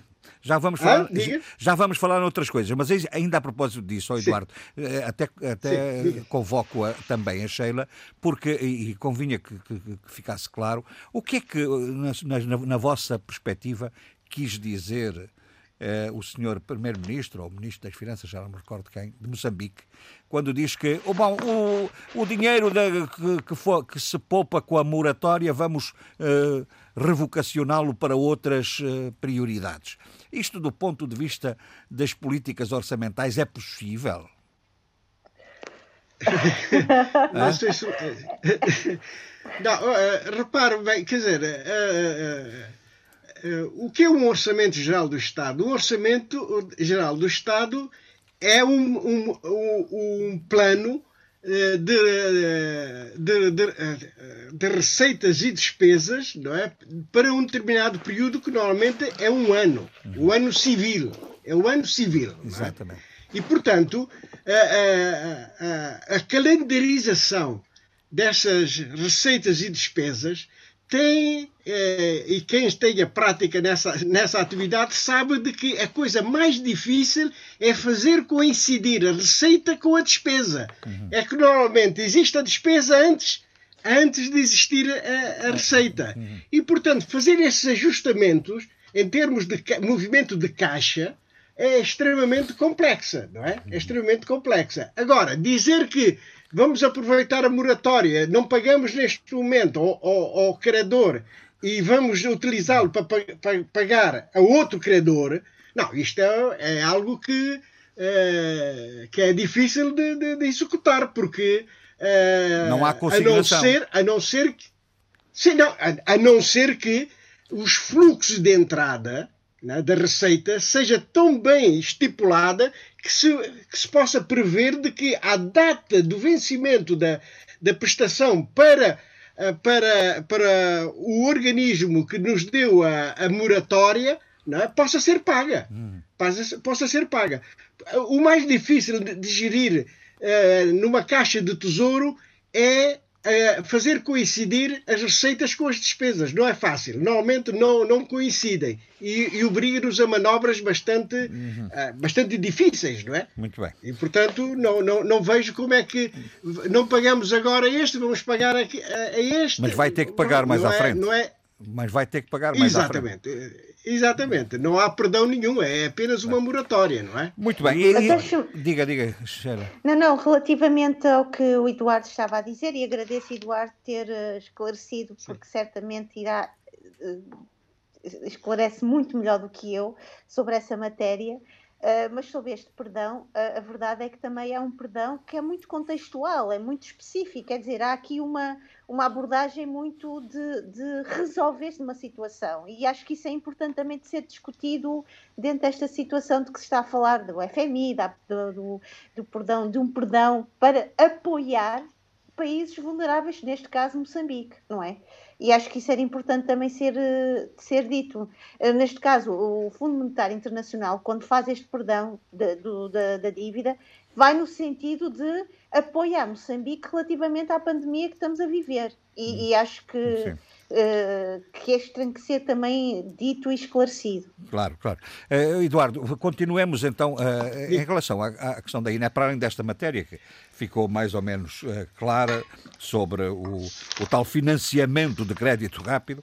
Bom, a verdade é que continuam a surgir indicações de que há uma uma espécie de, de utilização, de aproveitamento ou uh, de circunstâncias de abuso da declaração do estado de emergência por parte das autoridades policiais. Uh, as instituições da sociedade civil reclamam que têm muitas queixas relativamente aos abusos uh, dessa matéria e há mesmo uma reflexão produzida por um grupo que é o grupo de reflexão e análise o GRA, o, o GRA, é, sim, sim, sim. que é profundamente cáustico em relação e crítico em relação ao que se está a passar na Guiné. Não, exatamente. Uh, o, o, digamos que o, o, o, grupo de reflexão e análise né, intitula o seu texto Uma Grande Vergonha esta comunidade internacional, não é? Hum. E de facto tem, tem, tem, alguma, uh, tem alguma razão porque perante todos os desmandos, tudo o que está a passar desde 29 de dezembro é, na Guiné-Bissau, sem, que, sem uma, uma atuação eh, e uma pressão da comunidade internacional como temos vindo a assistir, é extremamente é, é preocupante e, ao mesmo tempo, é, temos toda a razão para criticar essa mesma comunidade, que não que possivelmente desculpando-se com a questão da pandemia, não é? Da grande uhum, pandemia. Mas a verdade é esta: desde as eleições do dia 29 de dezembro, estamos perante resultados provisórios e, e não, o, o, processo eleitoral não chegou ao fim. Uh, o, o, Supremo Tribunal de Justiça uh, não pode funcionar, está quase sequestrado. Uh, há juízes que estão mesmo fora do país pensa-se que até tenham sido ameaçados. Portanto, há questões extremamente graves que se passam na Guiné-Bissau sem que a comunidade internacional de, eh, quer dizer, faça uma certa pressão, não é? Sobre, sobre, sobre as autoridades que, de certo modo, usurparam, usurparam o poder, não é? Porque eh, nem o governo, nem o presidente da República são, são autoridades constitucionais, não, não, não, não resultam da própria Constituição, não, da Constituição da Guiné-Bissau. E, por conseguinte, eh, estamos num, enfim, numa, numa situação, mas a qual nos vamos habituando quase, quer dizer, toma-se posse simbolicamente, mas esse simbolismo acaba por ser factual, quer dizer, agora já sou, já nem sequer se põe em, em, em causa, uh, digamos, a legitimidade, não é? Uh, esse mesmo presidente simbólico nomeia um governo destituindo esse sim o governo constitucional. Quer dizer, tudo isto uh, brado aos céus, né? Brado aos céus. Portanto, estamos num país que neste momento, eu já disse na semana passada, rasgou a Constituição. Não, não, não está a seguir as normas constitucionais no país, não é? E muito e, dificilmente portanto, é extremo... e muito dificilmente no diga, atual diga, contexto, no, no, atual contexto e com as preocupações com que a comunidade internacional se está a mobilizar nesta questão da, da pandemia, eh, não se vê há como que um, um enfim um, um desleixo, eh, uma despreocupação em relação a esses problemas internos de, de, da Guiné-Bissau, não é? Exa exatamente, e isso é verdade, isso é verdade mas uh, uh, até quando isso nós não podemos uhum. não podemos continuar numa situação destas Quer dizer, o presidente é, está aí um presidente em exercício, mas que não tem um mandato para, exercer, para exercer essas suas funções. Não, é? não, não tem um mandato. Porque a posse simbólica a posse simbólica é, é, uma, é uma distorção completa ao próprio, ao próprio, ao próprio, à própria Constituição. Não é? Uhum. Eu não sou jurista, eu peço sempre desculpas nessa matéria, mas eu acho que isso é tão, eh, tão, tão claro como isso. Quer dizer, eh, o, o presidente usurpador do poder foi-lhe eh, foi dado posse não pelo presidente da Assembleia Nacional da Guiné-Bissau, mas o, o, pelo segundo vice-presidente, uhum. não é? Que substituiu sem mandato nenhum para substituir o, o, o, presidente da Assembleia Nacional que estava no país e estava de boa, e está de boa saúde, portanto, eh, qual é o problema? Ser substituído na posse do, do chefe de Estado, não é? Uhum. E, e não podia mesmo esse chefe de Estado não podia tomar posse. Sim. Olha, eu peço desculpa. Não tem mal, não tem mal. Uh, Eduardo. Ah, pá, desculpa lá. Uh, Sim, pá, desculpa muito bem. Uh, eu, sim, sim, eu avançava para Angola, para, para o Adolfo, sim, não é? Sim, depois eu volto também. Obrigado, Voltará obrigado, seguramente. Obrigado. O, para o Adolfo, porque esta semana eh, tivemos também muita matéria, eh, muita matéria importante relativamente a Angola. Primeiro, o arresto dos bens eh, de Isabel dos Santos. Há quem acuse haver um tratamento diferenciado da justiça portuguesa e da justiça angolana em relação ao, a esse arresto. E há aquela coisa estranha que eu não, não percebi, sinceramente, que é a questão do subsídio de renda para o presidente da Assembleia Nacional Uh, aquilo, o que é que se passou? Uh, aquilo foi negligência ou, foi, ou foi um, enfim, foi um, um, gato escondido com o rabo de fora, não é? Ah, repare, agora a UNITA vai fazer um pedido de esclarecimento à Assembleia Nacional sobre os 17 milhões inscritos na tal resolução publicada no Diário da República de subsídio de renda da, da Casa do Presidente. Uh, porque diz que essa tal gralha técnica que foi o já o Presidente da Assembleia é, não, não esclarece e lança mais confusão. Ora, e tudo isto começou com um texto do jornal Expansão em 10 de Abril, em que ele analisava o orçamento da Assembleia Nacional. E diz que, e verificava que havia um severo corte nas mordomias dos deputados. E, e porque, portanto, e, no entanto, estava lá Uh, e dizia que perdia o, o, subsídio de renda de casa no valor de 17 milhões de kwanzas. Na, na Andó, o presidente da Assembleia Nacional, ou seja, cerca de 37 mil dólares mensais. Bom, uh, aquilo deu, deu confusão, porque depois também se meteu o novo jornal uh, e meteu-se as redes sociais, e depois, na, na, no dia 13 de abril, os diretores desses jornais privados, o novo jornal e a expansão, foram chamados eh, ao gabinete da Assembleia Nacional para um esclarecimento. Então foi dito que o documento publicado no Diário da República, eh, o tal que deu a notícia da expansão, continha uma gralha técnica, porque, segundo os assessores de Nandó, o mesmo tem direito a uma residência oficial. Uhum. Uh, portanto, não teria uh, subsídio de verba, uh, claro. Essa verba seria para despesas protocolares e de funcionamento e não, como lá estava dito, para subsídio de renda. Bom, há um indivíduo que escreveu, é um tal Nelson Francisco Sul, que, que parece que diz tudo, não é? ele então pergunta assim: ah, então é, é, nos exercícios económicos da Assembleia Nacional referente aos anos 16, 17, 2018, também consta a rúbrica subsídio de renda de casa para o Presidente. A pergunta é, se Nandó vive numa casa protocolar, quer isto dizer que ao longo desses anos todos houve uma gralha técnica? Durante os anos, durante esses anos, os técnicos contabilistas, consultores e os 220 deputados não deram conta da gralha técnica? A oposição parlamentar não deu conta da gralha técnica. Ao longo de três anos todos, o Tribunal de Contas, responsável pela fiscalização da gestão financeira e administrativa das finanças públicas, não deu conta da gralha técnica. Eu fico-me por aqui porque estas perguntas são pertinentes. Hum? Bom, porque e a maca continua a ser difícil de compreender. Hein?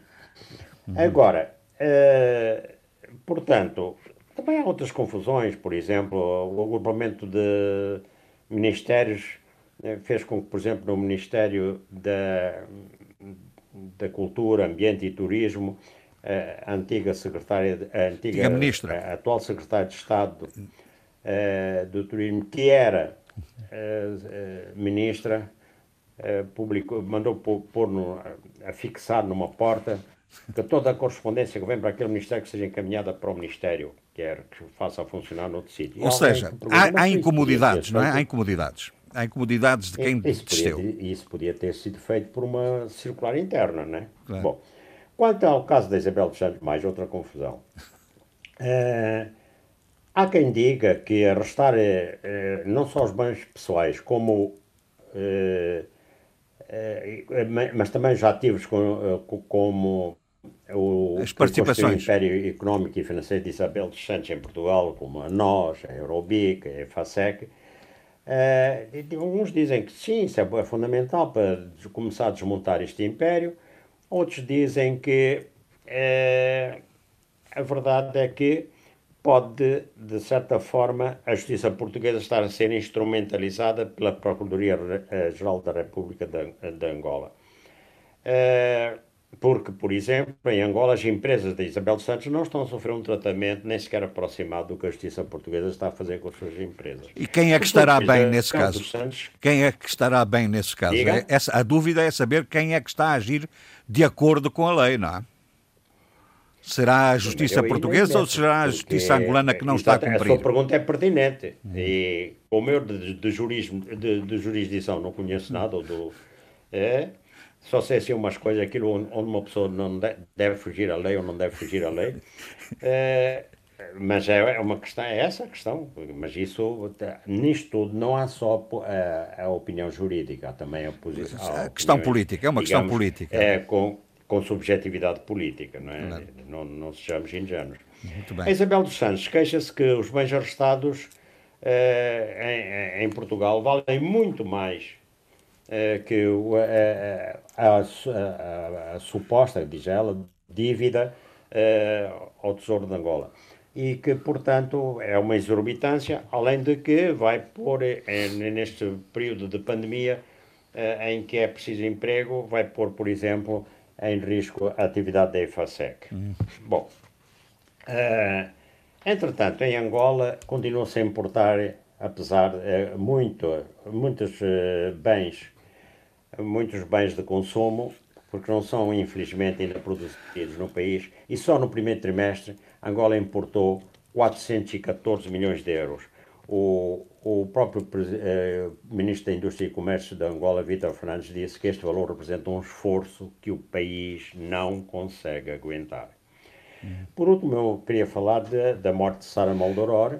Sim, mas isso, eh, nós temos, aliás, uma série de matérias foi... sobre, essa, sobre isso. Eu, eu proponho, oh, Adolfo, eu proponho que sobre essa matéria falemos daqui a um pouco mais, porque para além da, da, de, dessa, da morte... Não, mas é rápido, é Sim. rápido e, e, depois está na... Vamos lá ver. Uh, não, é, eu arrumava este assunto, sabe? Pode ser. Como? Faz, faz favor.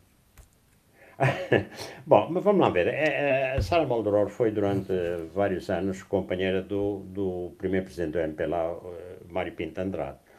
E a carreira dela começou pelo teatro, que fundou em 1956 Le Griot. Ela era filha de pai antilhano e mãe francesa.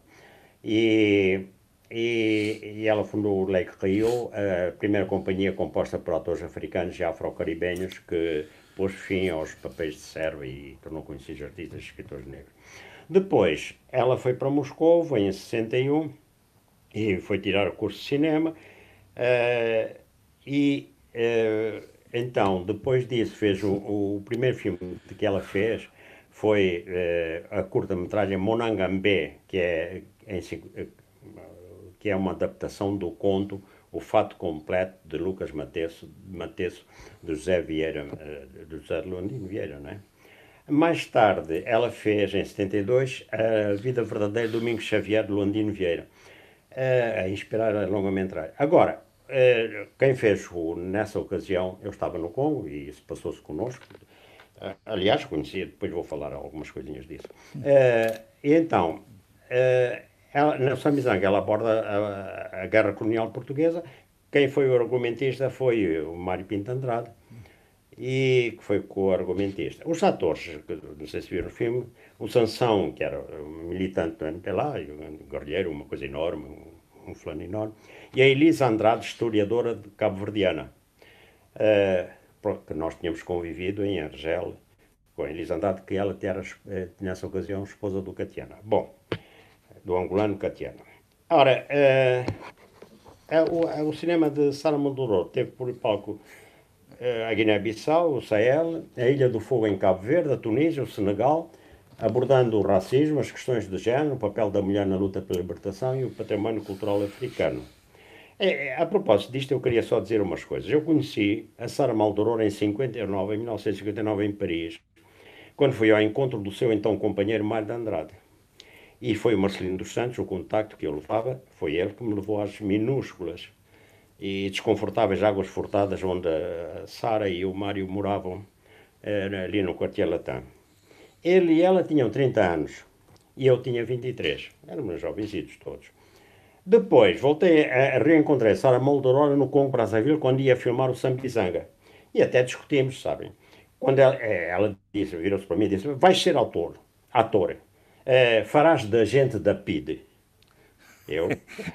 Que papel, que papel, Adolfo. Nem penso, não é? E como éramos os dois teimosos e agressivos, discutimos e ficamos quase zangados, não é? Outra curiosidade, numa cena do filme em que há miúdos a correrem no bairro popular, é? um deles é o meu filho, ele tinha ele 11 anos. Isto é uma curiosidade, Sim, que eu ainda estou vivo e posso falar assim de de companhias. E pronto, por essa e, e, gostamos que esteja, e, gostamos que esteja connosco. Dos Sim, senhor. mortos da cultura. Sim, senhor. Pela, gostamos que esteja connosco. É, é, é, Sheila, é, novo conselheiro económico de Felipe Niusi. Qual é o significado disto? Bem, da mudança, na, na, na, na mudança no setor do aconselhamento estratégico da economia.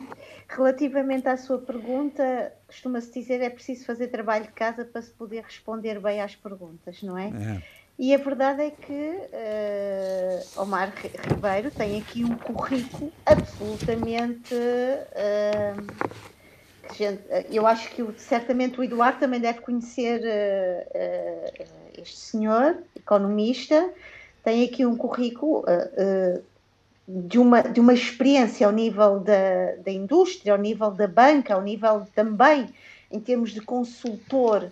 Uh, estamos a falar de alguém licenciado em economia, alguém que já foi consultor do Banco Mundial, alguém que esteve à frente do milénio BIM uh, e foi vice-ministro da Indústria e do Comércio. Portanto, estamos aqui a falar de alguém que é escolhido, se me parece, uh, de uma forma muito minuciosa hum. e há aqui uma visão muito estratégica, quer dizer, é alguém que, que tem que ter, e isto é um dos grandes desafios, eu fiz questão também de ler, ele tem à sua frente e perante este convite desafios muito claros. Uh, é um conselheiro estratégico ao nível do pensamento económico da Presidência da República. E Moçambique, neste momento, precisa de alguém fortíssimo, porque, e mais aqui eu vou ter um bocado o tique da, da, da socióloga, uh, uh, nós nunca podemos descontextualizar as decisões dos atores sociais. Há sempre algo que nos, que nos implica, que nos obriga a, a, num determinado caminho. E, portanto, olhando para o currículo de Omar Ribeiro, olhando para a situação atual em Moçambique, uh, não só política, não só, mas também vou, outra, vou entrar aqui nas questões relativas a, aos ataques em Cabo Delgado, às questões uhum. dos grandes investimentos em Cabo Delgado. Portanto, é preciso alguém que tenha realmente um perfil e um calibre e uma envergadura não apenas académica, que não estamos aqui a falar de académicos, mas, mas também uma experiência de trabalho e de pensamento económico que pode dar uh, uh, resposta. E as respostas são muito importantes e interessantes, porque os desafios aqui e serei muito breve e sucinta para não, para não, porque temos, sei que temos outras matérias também pela frente. Uma pessoa proativa e capaz de ler os sinais do pulsar económico da nação, prestar apoio técnico no que diz respeito à política e estratégias económicas adequadas para o país, apoiar o reforço das relações entre o governo e as agências multilaterais com projetos bilaterais assumidos e programas específicos, elaborar documentos de políticas de desenvolvimento social relativamente a questões de integração económica e um diálogo prolífico, fluido, constante com o Primeiro-Ministro, o Ministro da Economia e Finanças e outras partes relevantes. Portanto, o que temos aqui é uma peça relevante, é uma peça hum, ativa, proativa e, acima de tudo, alguém que reúne as condições, como referi e vou, volto a repetir, uh, de currículo, de experiência uh, e que tem uma visão não apenas uh, nacional, mas também uma visão global e também pela sua, pela sua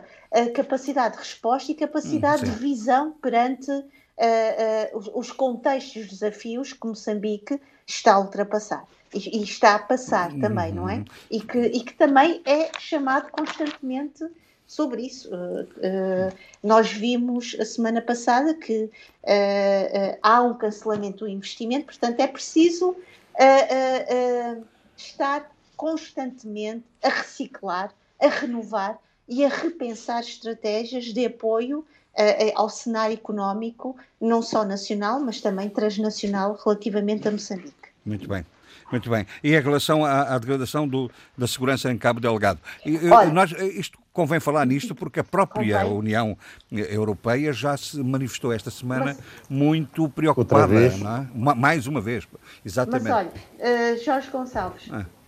eu fiz, uh, fiz questão e convidava os meus uh, estimados companheiros do debate africano a escutarem o programa da STV, uh, da, da, televisão moçambicana, Linha Aberta, que no dia 14 uh, lançou um debate absolutamente relevante, cujo tema era intensificação de ataques dos insurgentes em Cabo Delgado. Hum. Eu não estou a desmerecer aqui as preocupações e as urgências da União Europeia. Logicamente que não estamos aqui a, a ignorar a preocupação legítima e genuína. Mas a verdade é que Moçambique tem em si uma enorme e infinita preocupação em refletir sobre o que se está a passar em Cabo Delgado, sobre a questão dos os ataques dos insurgentes do Cabo Delgado, sobre esta questão de, de, e há vários já, começa a haver já várias reflexões extremamente sólidas, consistentes sobre o epicentro de, do jihadismo uh, poderá ser Moçambique.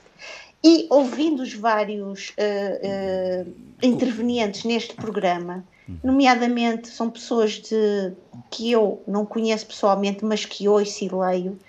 Uh, vou chamar aqui uh, para rapidamente o trabalho de a reflexão do professor João Pereira.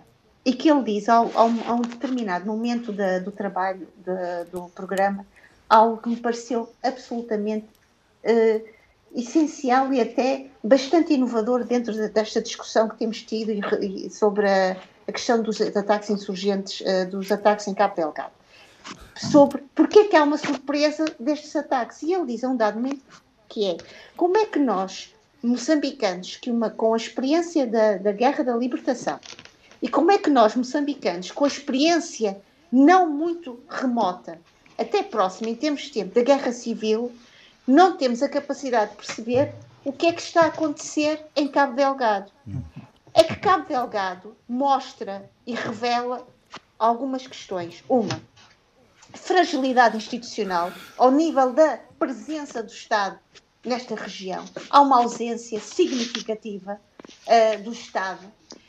Insatisfação uh, populacional. Para além de, também, e isto é importante, as próprias milícias, o corpo militar, muito desse, de, de, do, do, corpo que está lá não está preparado para, não está preparado em termos de inteligência, em termos de, uh, de, preparação e de aprendizagem para estar num espaço que requer, acima de tudo, uh, gente com um calibre e uma experiência que muitos, e aqui eles diziam, este, alguns dos, intervenientes, a experiência de alguns dos insurgentes uh, desta, desta, destes envolvidos com estes ataques que têm. Depois, outra coisa aqui, e eu não tenho a capacidade de falar sobre isto tudo, senão eu vou parecer que estou a vomitar matéria, que não é o meu caso. e não gosto de fazer, é também toda a cumplicidade dos corredores geopolíticos aqui uh, uh, existentes. Falavam eles da Somália, do Quênia, da Tanzânia, que, uhum. a, que têm aqui uma espécie de um corredor que vai até ao norte de Moçambique sem qualquer tipo de, de obstáculos pelo meio. E falavam exatamente que também são, aqui é um corredor em que há uh, o, o, o, atividades de, relacionadas com contrabando, comércio ilícito, portanto, tudo isto devolve a estes ataques um grande apoio em termos também financeiro e em Muito termos bem. operacionais. Sim, portanto, mais uma vez, gostaria de dizer o seguinte: usa, uh, vou ser rápida, mas Jorge tem, mas temos, temos mesmo de dizer que já não temos tempo. Pronto, uh, só para dizer o seguinte: acho que mais do que a União Europeia, nós temos aqui um. Não, a, a, União Europeia só veio a propósito uh, como mero exemplo. A preocupação é geral. Mas olha, deixe-me dizer que o maior exemplo e, o maior, e a maior preocupação tão genuína e tão importante é interna. está interna, com Muito grandes bem. reflexões que o governo deveria ouvir, colocar-se a si próprio. E até lhe digo uma coisa, e, e, e acho muito salutar e celebro estes, estes desafios de académicos, investigadores, e fazer a pergunta ao, ao, governo exatamente como é que vocês, com esta experiência da história, não conseguem aproveitar essa experiência e poder trabalhar sobre, um, sobre algo que é vosso, Cabo muito, Delgado. Muito bem. Uh, meus senhores. Uh, uh, Eu tinha outras matérias não, para, também para referir, mas pois, pronto, mas fica para a próxima Infelizmente não pode ser. Temos o orçamento entre outras coisas. Claro, pronto. mas nós, eu queria acabar com a questão que começámos, com esta pandemia que levou mais, enfim, tem levado vítimas, tem feito vítimas que nunca mais acabam. E esta, esta semana fez mais duas uh, com alguma notoriedade, gente de, de grande uh, notável. Com muita. Com muita notoriedade. Uh, o, o, o, Luís Sepúlveda e o Ruben Fonseca. e eu, como sei que alguns de vocês querem, a propósito disso, avançar com algumas sugestões, deixo-vos esse dois em um para a vossa análise. Eu até, porque acho que o, o Zé Luís, não sei se chegou a estar com o Luís Sepúlveda na, nas correntes descritas deste ano. Uh, não sei se o Zé Luís quer começar com isso, rapidamente. Não, eu não estive porque ainda não me convidaram para as correntes descritas. Não? É? Ah, ah, pois. Uh, o Gervana Almeida tem que fazer. Quem esteve foi o Gervana Almeida. Sim, sim, aliás, esteve em quarentena por causa disso. sabe, o Gervana Almeida teve depois o, o lançamento de um livro na Associação Cabo Verdiana, uma semana depois, a 28 de fevereiro, e isso criou um grande alarido, porque quando o Gervânio regressou a Cabo Verde, apresentou-se às entidades de saúde, porque teve tinha uma gripe, e como teve com o Luís Sepúlveda, já sabia que o Luís Sepúlveda estava infectado, eh, portanto, criou-se um grande alarido. Porque... Sim, sim. Falámos muito sobre isso, José Luís. Falámos muito sobre isso. Exatamente. Bom, portanto, e... o Germano Almeida quase foi o primeiro caso felizmente não foi, de coronavírus em Cabo Verde por causa do, do Luís Sepúlveda. Sim, e sim, estava a ouvir uma entrevista dele, uh, um grande uh, escritor. Atenção ao tempo. Um aventureiro, como ele diz, uh, com, uma, com uma produção fenomenal dentro dos parâmetros do chamado realismo fantástico latino-americano e com uma carreira política também assinalada.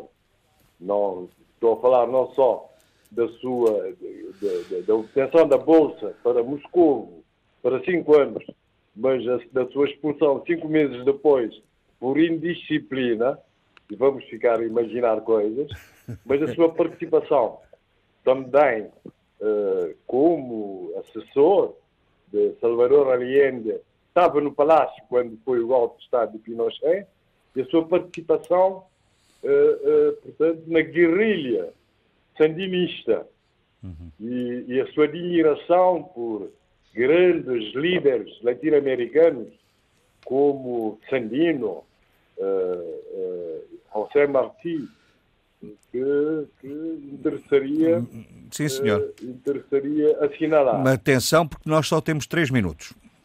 portanto, era isso. Mas agora, quanto à minha recomendação, eu tive, como sabe, esse é um tempo de ver filmes e de muitas leituras de livros que não lemos uh, antes com a devida atenção. Portanto, a minha uh, sugestão é Comunidades Imaginadas, que é o título, como sabem, do livro de Benedict Anderson, Nação e Nacionalismos em África, coordenado por Luís Reis Portugal, Fernando Tavares Pimenta, Julião Soares Souza, com, e, e, e, e faço questão de, de, de, de, sugerir especialmente o artigo de Fernando Catroga, Pátria, Nação, Nacionalismo. Muito bem. Uh, meus senhores, uh, Eduardo, rapidamente também, por favor. Estamos mesmo a acabar. Eu faço minhas as palavras do, do, do Zé, Luís, Luís Ofra Almada, já que eu também tinha uh, alguma coisa a dizer sobre uh, a obra de Luís Sepúlveda. Mas a verdade é que todos lemos o velho que lia romances de amor, por exemplo, não é? ou O Mundo do Fim do Mundo, O Nome Toureiro, etc, etc. Foi um grande escritor e que, nos, e que deixa muita falta uh, ao mundo, não é? porque ele era, ele era um, um, escritor muito criativo e, e sobretudo, de, de, grande produção. Muito de grande bem. produção. O outro, outro ator que eu queria referir era o Ruben Fonseca, que so, viveu bem e morreu aos 95 anos de idade. Hum, ah, hum. Portanto, uh, descendentes de portugueses transmontanos, uh, a obra, a última obra que eu li dele foi Agosto. Agosto, que é um livro extraordinário, passa sobretudo nos anos 50, mais concretamente 54, na política brasileira, não é? Muito bem. Portanto, Adolfo. leitura, uma, ah, uma leitura muito agradável. Adolfo. É, é, é, Mas... Eu não vou, já estou já falando desses dois uh, intelectuais que, que pelas, uh, e, e, eu vou citar só um caso de uma coisa diferente, mas porque evoca outras questões. Francisco Sabal Pedro Chico Teni, é, é, que era considerado o patriarca da família mais numerosa de Angola e do mundo, morreu aos 72 anos, pois. padecia de cancro da próstata. Ele era conhecido, é, ele tinha uma família composta de 580 pessoas, 42 esposas, 152 filhos, netos e bisnetos. Bom, eh, o psicólogo José Pedro declara que a morte deste ancião poderá provocar uma desestruturação familiar, pois estes os tinham como sendo um líder que resolvia todos os seus problemas. E, para terminar, digo só o seguinte: este caso põe questionamentos de ordem antropológica, sociológica e política. Muito bem, muito bem. E para nós refletirmos, por exemplo, agências da modernidade e o peso eh, das estruturas tradicionais num Estado no século XXI. Sheila. é só para reflexão. Sheila. Pronto. Não Alô? temos a Sheila? Uh, Parece-me que não. A Abílio, vamos lá então. Não, eu uh, fundamentalmente ia só retificar uh, o nome do site, que eu bocado mal o nome do site de combate à Covid de São Tomé e Príncipe, que é o covid.ms.gov.st não é o site do, do Estado português. Sim. Só essa retificação. As minhas sugestões, eh, nós vou deixar, esta semana, vou deixar para Muito a próxima bem. semana, porque Olha, também inclui música. Nós, é? agradecemos, música. nós agradecemos porque não, não temos mais tempo. Eu, Sheila, creio que já não, ainda não a temos, de maneira que vamos despedir de todos. Gonçalves, Vol mas não há futebol, pá. Voltar, ter mais tempo que não há futebol. Voltaremos na próxima semana. Não há futebol, mas a rádio vive de muitas outras coisas e a RDP África. Olha, um abraço a todos. E a RDP África tem, felizmente, muita coisa para oferecer às pessoas. Olha, felicidades, um abraço para todos e até para a semana. Debate africano. Cinco vozes, cinco países. A análise dos principais assuntos da semana na IRDP África.